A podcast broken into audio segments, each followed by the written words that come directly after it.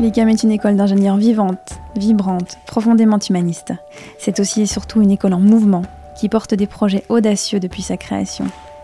Ce podcast raconte tous ces projets à travers le récit des hommes et des femmes qui les font vivre au quotidien.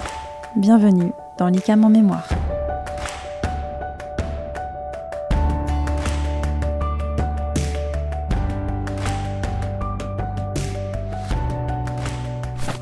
Dans cet épisode, nous rencontrons Pierre Dupoët, qui est arrivé à l'ICAM au mi-temps des années 90.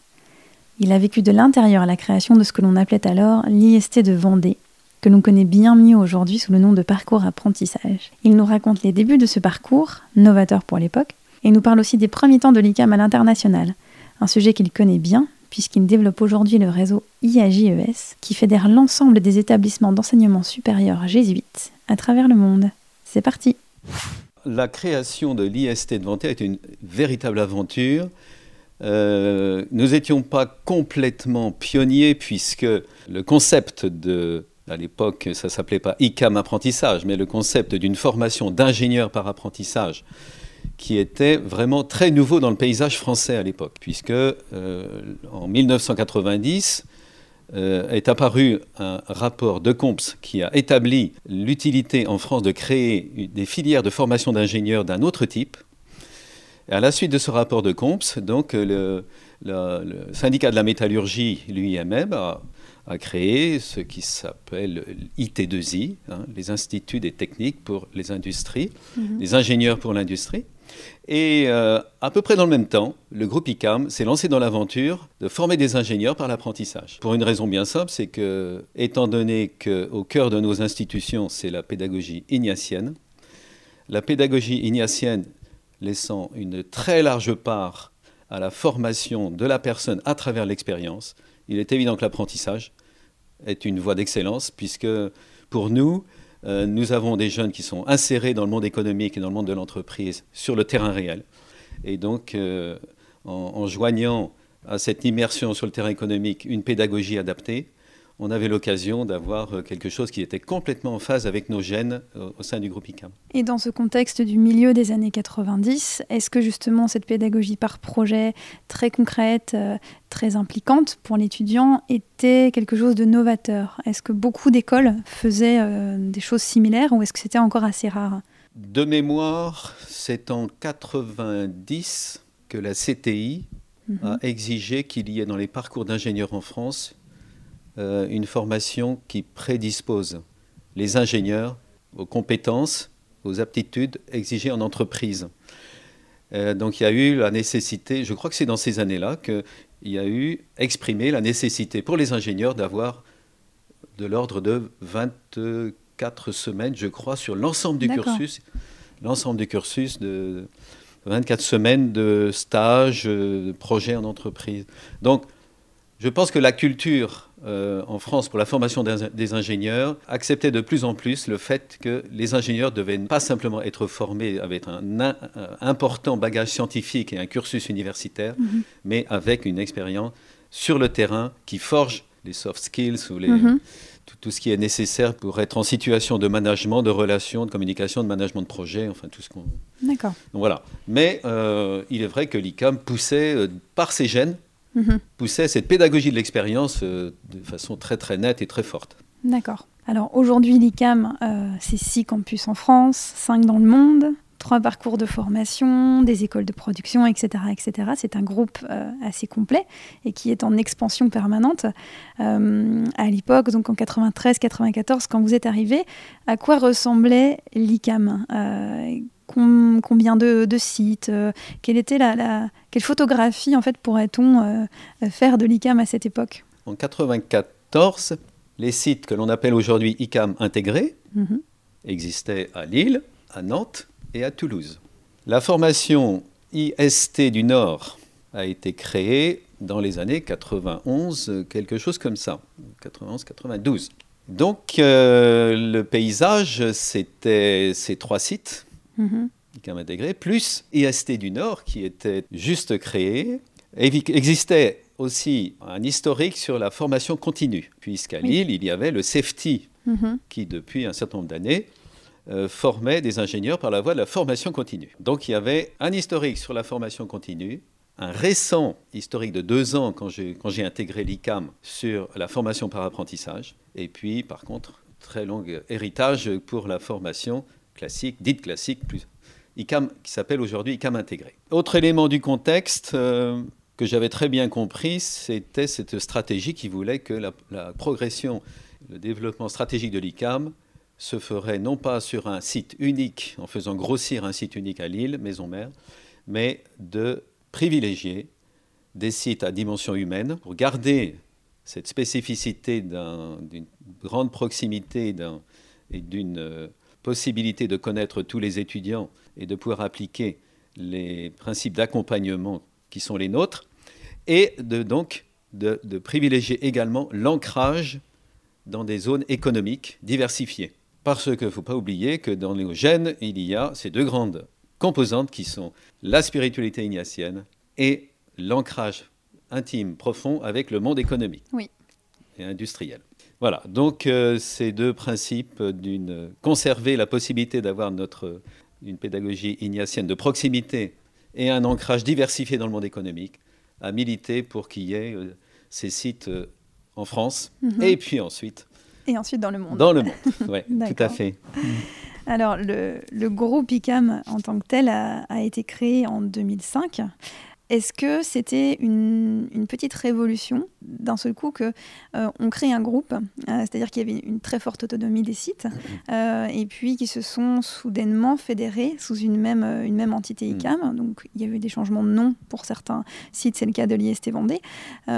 comment est-ce que cela a été vécu par, par les équipes, par les collaborateurs Comment s'est passée cette structuration en groupe? Comme vous le dites, l'autonomie des sites était très très perceptible.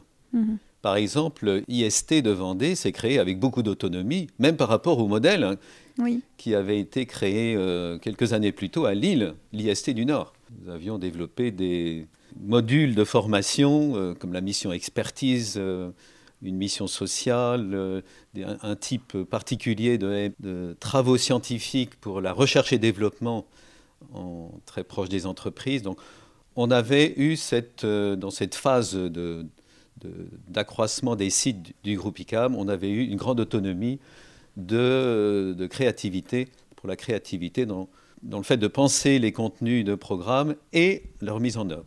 À l'époque, mhm. euh, J'étais à l'IST de Vendée. L'IST de Vendée dépendait de l'ICAM de Nantes. C'était directement rattaché à l'ICAM de Nantes. Alors, lorsque est apparue dans le paysage l'idée d'avoir le groupe ICAM, mhm. et pour moi, qui était directeur des études, le plus, je le plus révolutionnaire, c'était le fait d'avoir un diplôme commun. Un diplôme commun, et donc avec un programme des études commun, qui euh, viendrait donc fédérer des sites qui avaient un historique et des disparités importantes. Mhm dans les rythmes d'apprentissage, enfin pour ce qui est de l'apprentissage, dans les, dans les rythmes d'apprentissage, pour, dans les, contenus de formation, dans la façon de les mettre en œuvre. Euh, voilà. Je savais que ce serait un défi très important, parce qu'on aime beaucoup la créativité au sein du groupe ICAM, et moi particulièrement j'aimais beaucoup la créativité.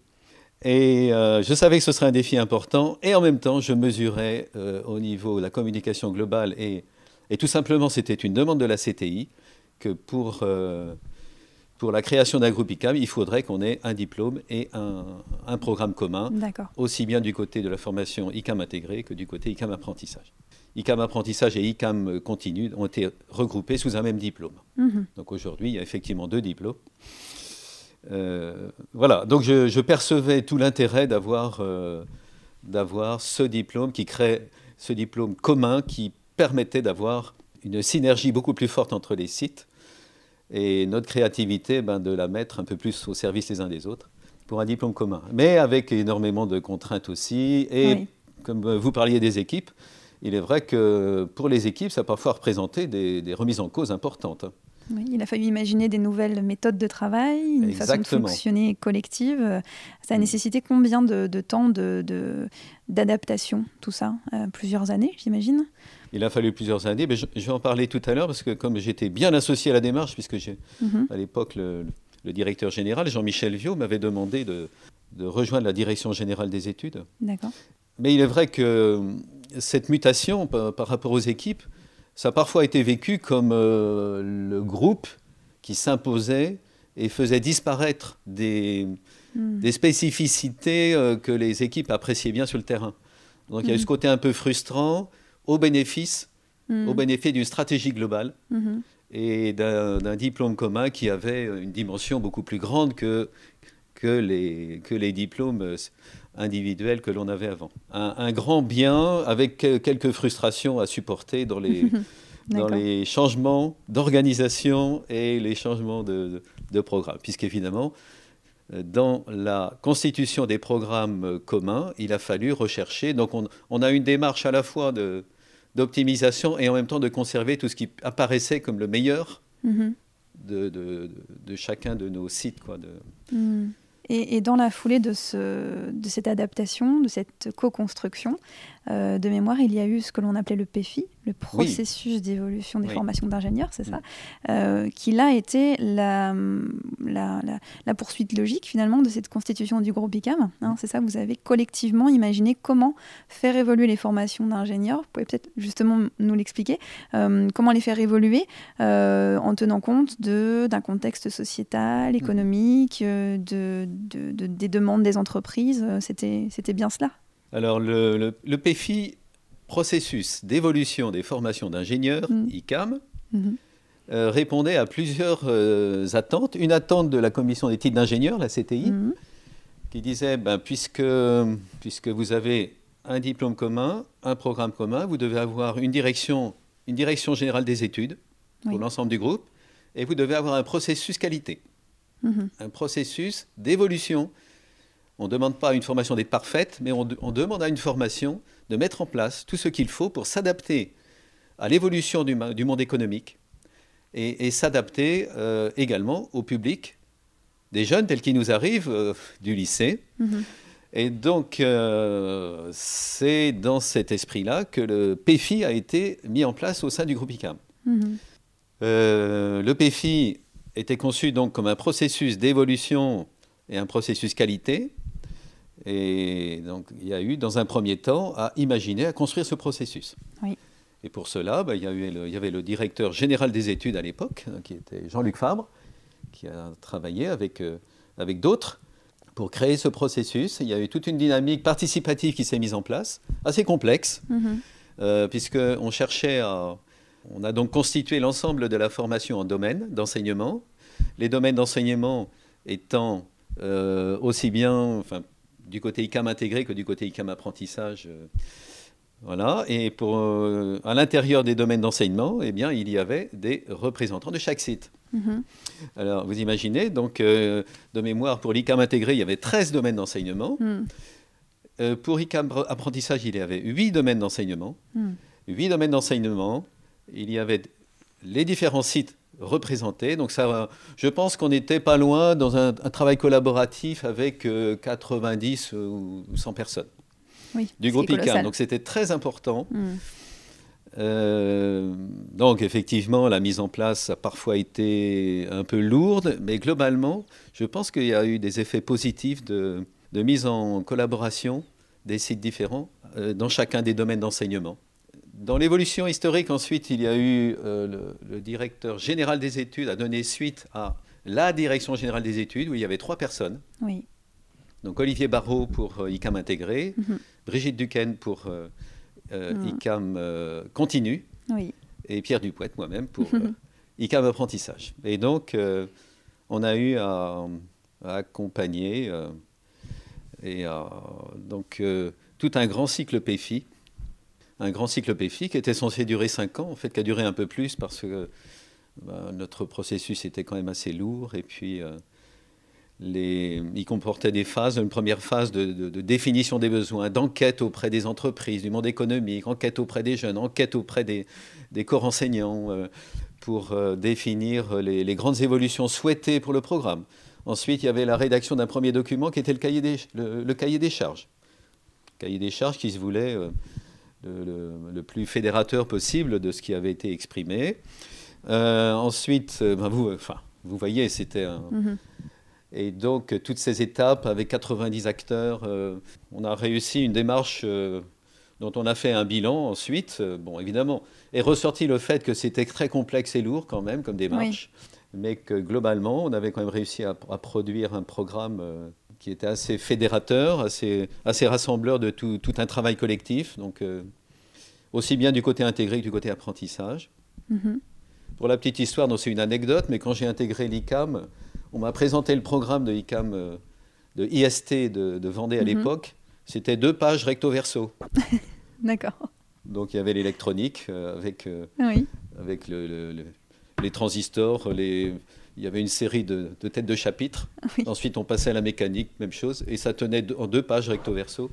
Et aujourd'hui, le programme, il doit faire, je ne sais plus, 200 pages recto verso, c'est ça? Oui, sans doute. oui, D'accord.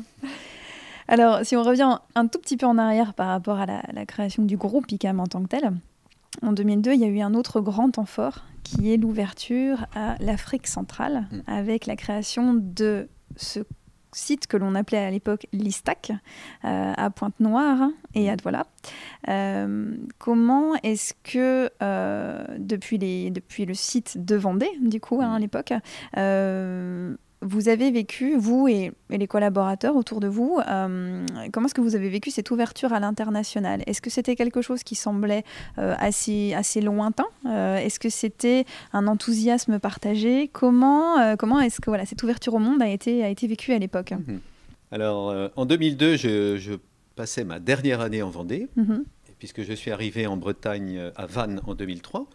J'avais bien perçu dans les rencontres avec le directeur général, puis on avait entendu parler de cette ouverture à, l'Afrique. J'avais bien perçu la volonté de, Guy Carpier, le directeur général à mhm. l'époque, qui euh, avait lui-même, à titre personnel, euh, beaucoup d'intérêt pour, euh, pour ces développements du groupe ICAM, en particulier dans, les pays en voie de développement, et appuyé en cela par la Compagnie de Jésus, qui rentrait tout à fait dans des priorités de la, de la mhm. Compagnie de Jésus.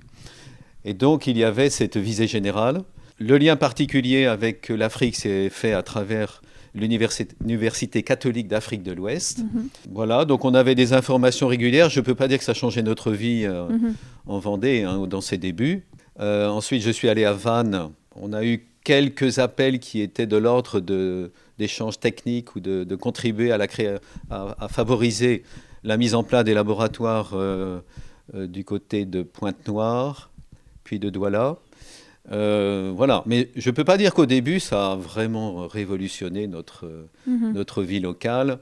Euh, ce qui a été très différent, euh, je dirais que c'est très différent. Aujourd'hui, il y a une accélération du mouvement, mais à l'époque, elle n'était pas perçue de, façon aussi nette. Oui, oui. Vous parliez euh, justement d'une collaboration avec euh, l'université locale en Afrique qui a permis la création de ce, campus à l'international.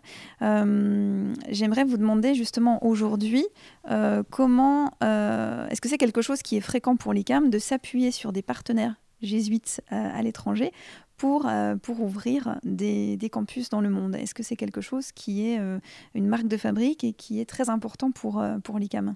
Ça a été dit, mais dans les gènes de l'ICAM, il y a euh, cette double filiation au monde économique et à la Compagnie de Jésus.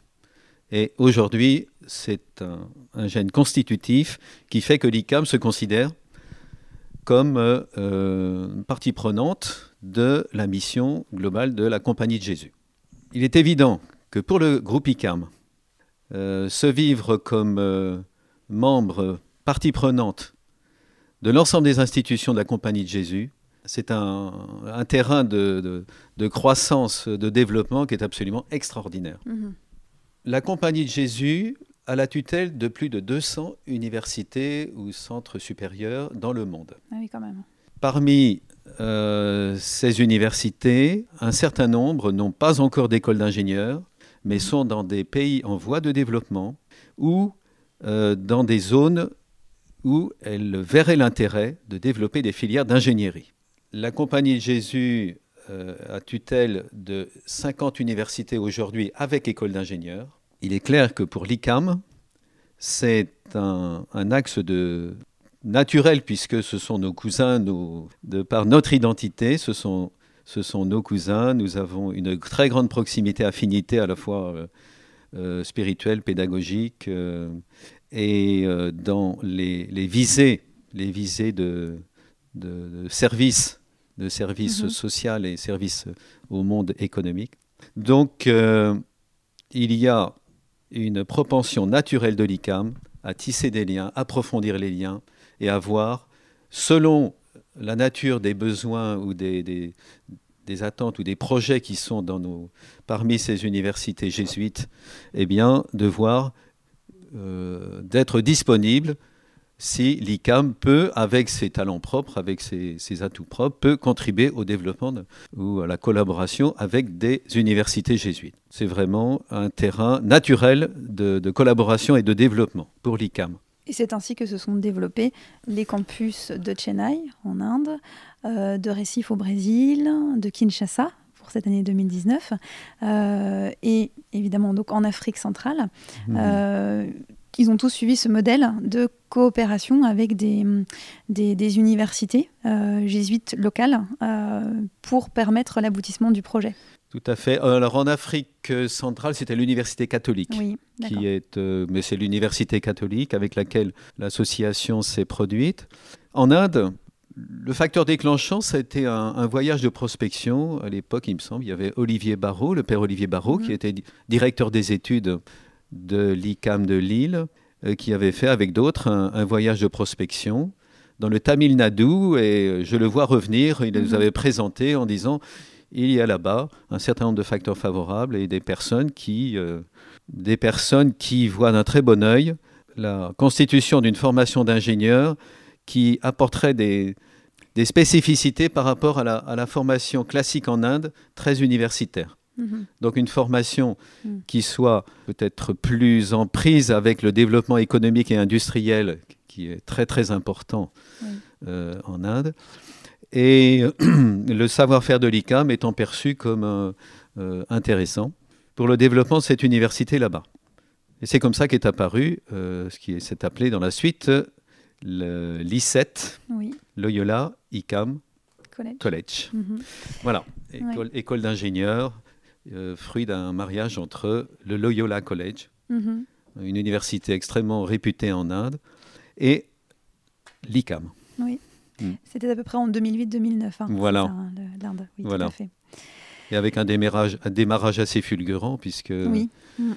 assez rapidement, on est arrivé à des, promotions de, de 300, euh, alors que pour arriver à ce développement en France, il faut mm. un certain nombre d'années. Mais là-bas, en une année ou deux, Mhm. Le, démarrage a été assez fulgurant. Alors aujourd'hui, après avoir assuré ces, fonctions de directeur des études euh, sur différents sites et, de façon globale, on l'a dit, hein, notamment pour, euh, pour tout ce qui était euh, PFI, etc.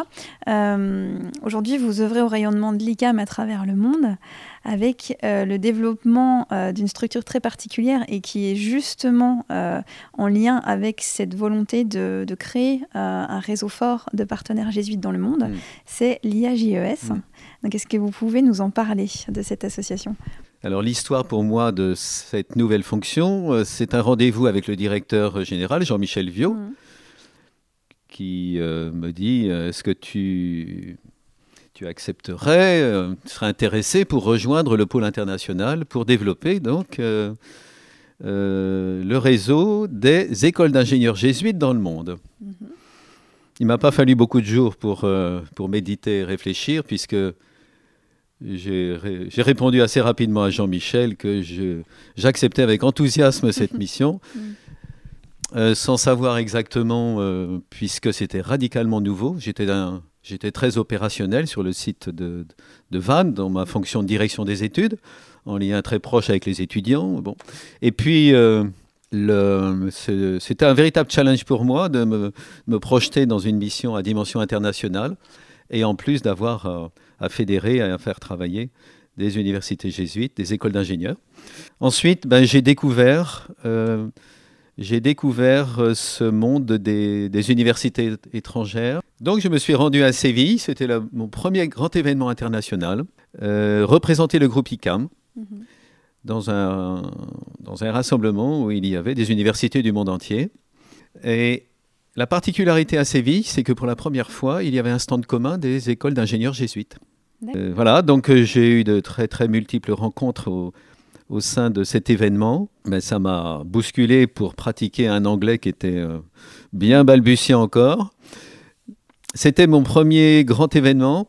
Et ensuite, euh, je me suis mis au travail avec Olivier Dubourblanc, le, donc, qui est l'adjoint au directeur général pour le développement international du groupe ICAM.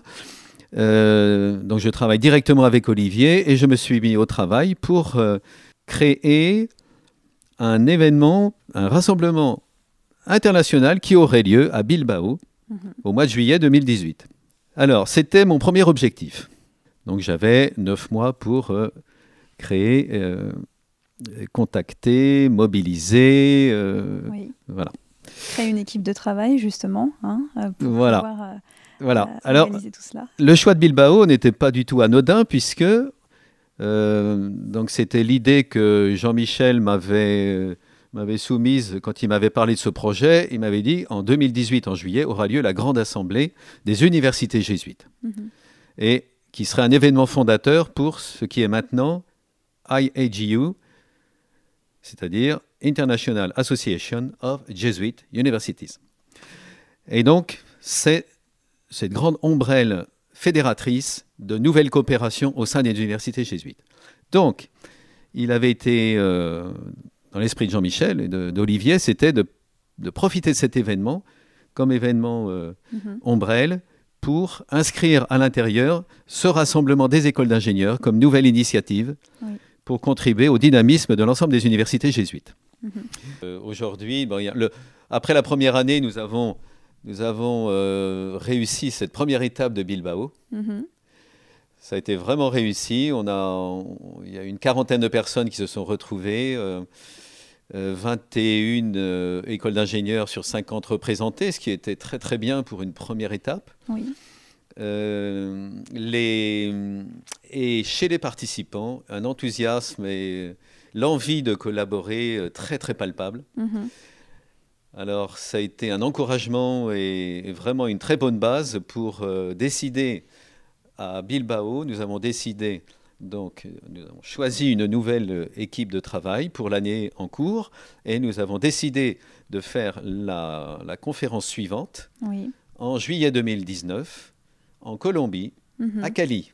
Il est vrai que Bilbao, Cali, euh, ce ne sont pas seulement des occasions de se retrouver, de partager un moment, euh, mais il y a aussi toute une dynamique de, de, de réfléchir ensemble à euh, la manière d'enseigner, à comment est-ce que l'on peut mieux collaborer, comment est-ce que l'on peut mieux répondre aux défis euh, actuels avec cette idée de l'écologie intégrale hein, qui est prônée par, par le pape François. Euh, de fait, il y a, il y a des, la création aussi de groupes de travail qui, qui élaborent finalement des, des- des thématiques de conférences, Mm. on peut le dire comme ça, pour que vraiment euh, les, les établissements se retrouvent et puissent réfléchir collectivement. C'est bien ça.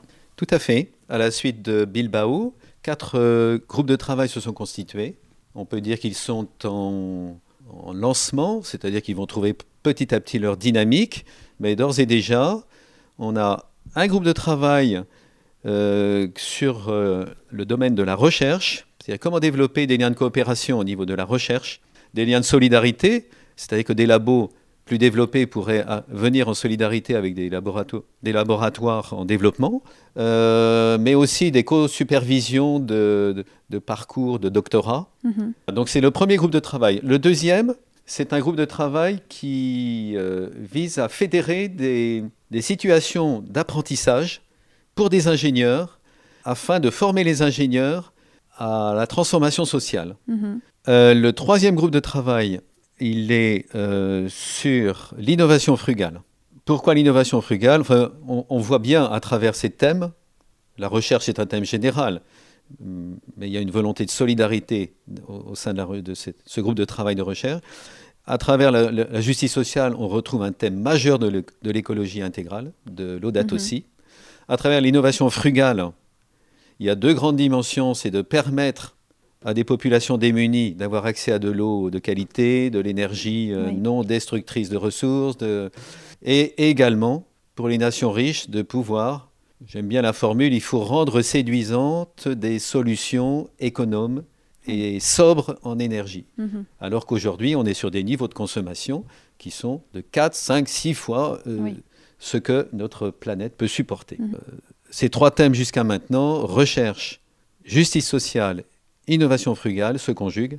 Et le quatrième thème, c'est, je dirais, c'est euh, contribuer à la profondeur spirituelle, qui là, on des, des- des ingénieurs qui sont formés au sein de nos institutions jésuites, profondeur spirituelle avec euh, la, la prise en compte des disparités euh, culturelles et religieuses, capacité aussi à, à prendre du recul par rapport ce qui est appelé dans, dans l'encyclique le paradigme technocratique, Mhm. c'est-à-dire euh, cette vision euh, monodimensionnelle de l'homme, matériel, production, consommation, euh, et de pouvoir euh, comprendre ces- cette grande, euh, toute la profondeur de la, de la vision qu'il y a dans, dans cette encyclique, à travers quelles propositions, quelles- donc, nous avons l'intention de nous enrichir entre universités pour contribuer à la profondeur, euh, profondeur spirituelle de, des- des- de ces ingénieurs que nous promouvons. Chaque université euh, aura à cœur, je l'espère, de produire une présentation de projets innovants qui vont Mhm. tous nous inspirer et que nous, nous aurons l'occasion de partager à Cali. Alors, euh, au moment où nous enregistrons ce podcast, nous sommes en février 2019. Euh, Recife au Brésil et Kinshasa en RDC euh, sont en train d'ouvrir, d'accueillir leurs premiers, étudiants avec différentes formations. Euh, Recife va notamment prendre part au Parcours Ouvert, qui est un tout nouveau parcours de formation créé en, en 2018 euh, par, par le groupe ICAM, à l'échelle du groupe, et qui prévoit beaucoup d'échanges internationaux, multiculturels.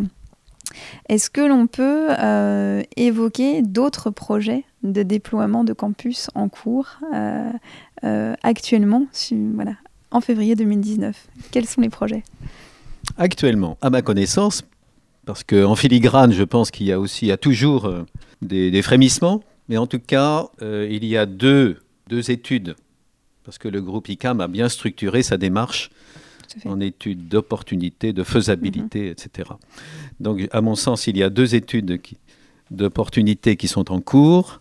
C'est à Harare, au Zimbabwe, et c'est à Quito, en Équateur. En Équateur. Voilà. Maintenant, euh, Mhm. il y a des tas de, de considérations après sur la mise en œuvre concrète. C'est à suivre. Voilà, c'est à suivre. D'accord. Et alors j'ai une ultime question qui n'est peut-être pas la plus simple. Euh, si vous deviez résumer votre parcours à l'ICAM en un seul mot, Hmm. quel serait ce mot? Enthousiasme. J'en étais sûre. C'est vrai. Je pense que. Enfin, c'est aussi les, les, les retours que je peux avoir des collègues, mais. Hmm. Certains collègues me disent, mais c'est c'est extrêmement rare de te voir, euh, de te voir abattu, ou euh, je ne sais même vrai. pas s'ils m'ont vu. euh, S'ils m'ont vu à certains moments. Donc cet enthousiasme m'accompagne depuis 24 ans au sein du groupe ICAM. Mhm. Je pense que c'est un enthousiasme vocationnel. Mhm. Parce que pour moi, je retrouve les composantes euh, très importantes qui me tiennent à cœur. Euh, spiritualité ignatienne, pédagogie, euh, le monde des jeunes et des étudiants. Et maintenant, cette vision internationale, cette exigence universitaire qui est extrêmement dynamisante. Mhm. Donc voilà, enthousiasme. Très bien. Merci beaucoup Pierre. Merci Adeline. Rendez-vous le mois prochain pour un nouvel épisode de l'ICAM en mémoire. Ce podcast est disponible sur le site icam.fr et sur l'ensemble des plateformes de téléchargement. Vous aimez son contenu? N'hésitez pas à lui offrir quelques étoiles. Merci et à très vite.